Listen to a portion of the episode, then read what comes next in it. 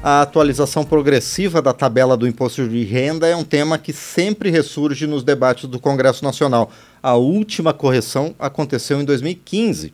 De acordo com os cálculos do Sindicato dos Auditores Fiscais da Receita Federal, até 2021 a tabela acumulava uma defasagem superior a 134%.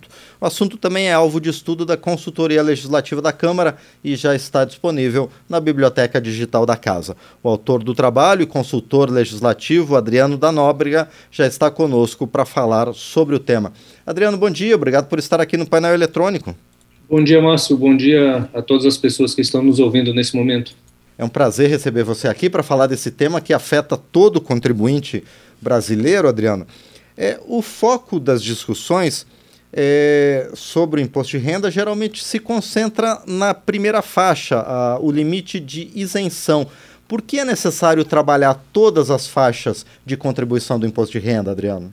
É, bom, para pegar um dado que você colocou agora há pouco, a gente é, tem como base o estudo do Sindicato dos Auditores da Receita Federal, que diz que a tabela tem uma defasagem de 134%, né? E o que, que isso significa para todos os contribuintes do imposto de renda? Será que a gente está pagando o dobro do imposto de renda que a gente deveria pagar? E aí, na verdade, uh, não é exatamente esse o ponto. Quando a gente pega uh, e considera, por exemplo, uma tabela que foi criada lá no início do Plano Real, se ela fosse atualizada por índices de inflação, essa tabela hoje, o limite de isenção corresponderia a R$ 4.500.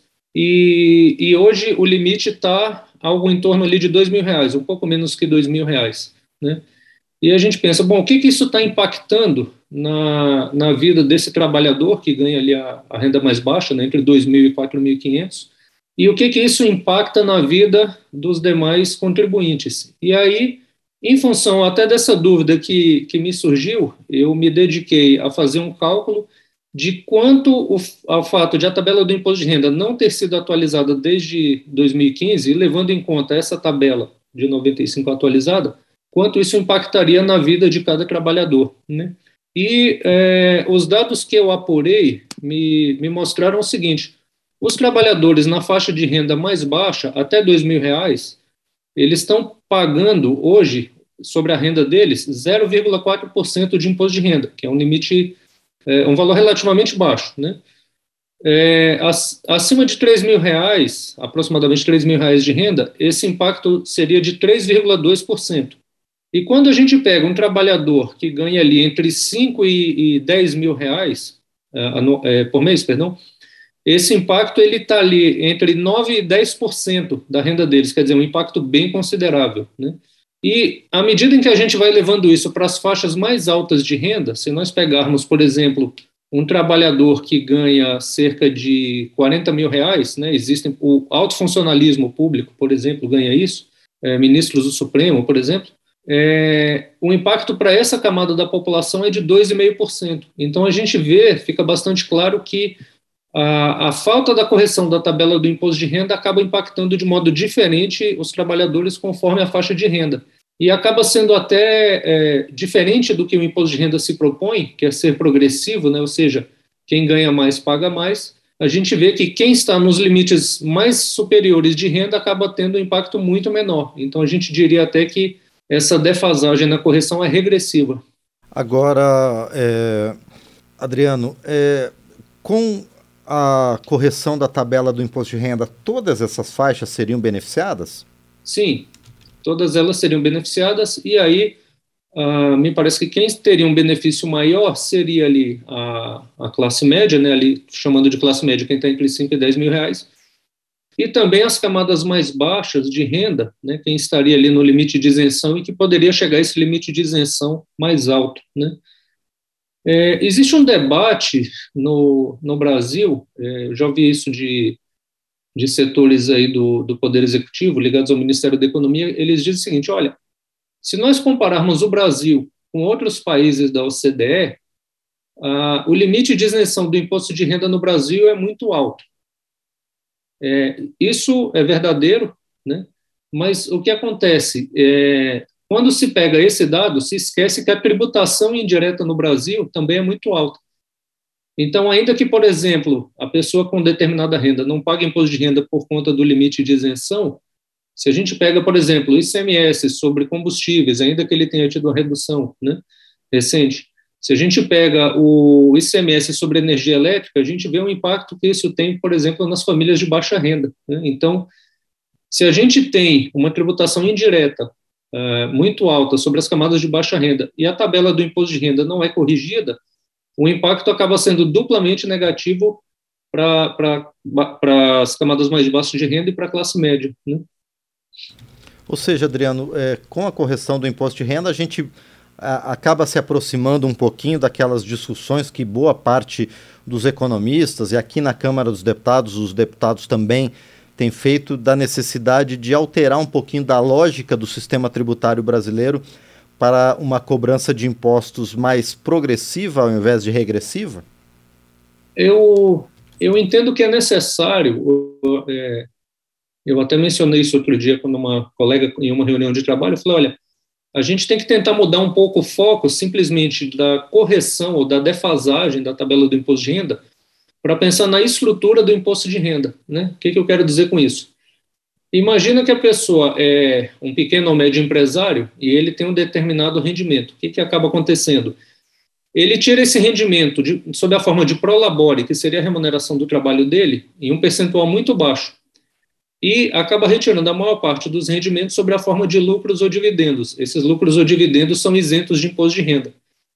Se a gente pega um trabalhador assalariado que tem a mesma faixa de renda que esse pequeno ou médio empresário, ele acaba sendo tributado pelo imposto de renda na sua totalidade. Né? É, outras questões que às vezes não ficam muito claras na, na discussão da defasagem do imposto de renda. Se a gente pega um bem de pequeno valor, que pela legislação é considerado bem de até 35 mil reais, se nós compramos um carro há alguns anos e formos vender esse carro hoje, o valor dele seja acima de 35 mil reais, eventualmente a gente vai ter que pagar imposto de renda. Por quê? Porque o valor dos carros subiu muito, tanto dos carros novos quanto dos carros usados. É, imagina que a pessoa comprou um carro há alguns anos por 45 mil reais e hoje vai vender em função de oscilações de de câmbio, enfim, uma certa pressão inflacionária que está havendo, se você vender o seu carro por 50 mil reais, você teria que pagar imposto de renda em cima de 5 mil. E isso é uma coisa que é, a grande maioria das pessoas não atentou ainda. Né? E, e, Adriano, o governo enviou em junho do ano passado uma proposta de correção dessa tabela que está parada aqui no, no Congresso Nacional como forma, como parte da, da reforma tributária. Essa proposta, ela é um ponto de partida para repensar um pouquinho, então, esse sistema de cobrança do imposto de renda? Houve um projeto que foi aprovado na, na Câmara, né, em relação ao imposto de renda, e nesse momento esse projeto está no Senado. E ali já se houve, já, já houve avanço em alguns pontos, né? A tabela do imposto de renda recebeu uma atualização, então os valores ficaram mais próximos do que seriam aqueles da tabela de de 95 corrigida, né, que eu me referi, também houve ali uma proposta, por exemplo, de tributação de lucros e dividendos. Então, me parece que foi um passo importante, sim. E é, esse debate, acho que é um debate realmente importante e necessário, porque a gente precisa rever algumas coisas na, na sistemática total do, do imposto de renda, né? Ou seja, uh, que tipo de rendimento está sujeito à tabela ou não, uh, quais são os valores que a gente tem que ter na tabela em termos de de isenção, em termos de faixas de renda, em termos de alíquotas, né? É, esse, sem dúvida, é um debate importante, sim. E qual é o problema, me parece, ah, em relação a esse debate? Quanto mais tempo passa sem que a tabela, por exemplo, seja corrigida, é mais difícil a gente fazer uma correção adequada em relação a patamares mais antigos, né? por exemplo, esse de 95, ao qual me referi.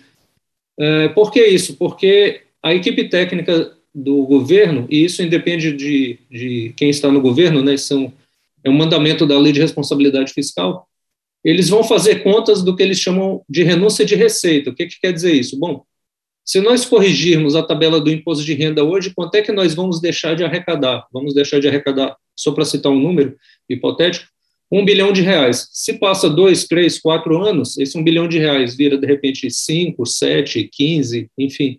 né, vai ficando mais difícil isso. Bom, nós conversamos então com o consultor legislativo Adriano da Nóbrega, autor é, do trabalho que analisa a atualização da tabela do imposto de renda e outros aspectos sobre o sistema de tributação sobre a renda aqui no Brasil. Adriano, mais uma vez, obrigado por explicar para a gente aqui esse estudo que afeta a vida de milhões e milhões de contribuintes em todo o Brasil. Obrigado, Adriano. Obrigado, bom dia. Este foi o consultor legislativo Adriano da Nóbrega, aqui no painel eletrônico conosco nesta manhã de segunda-feira, dia 10 de outubro de 2022.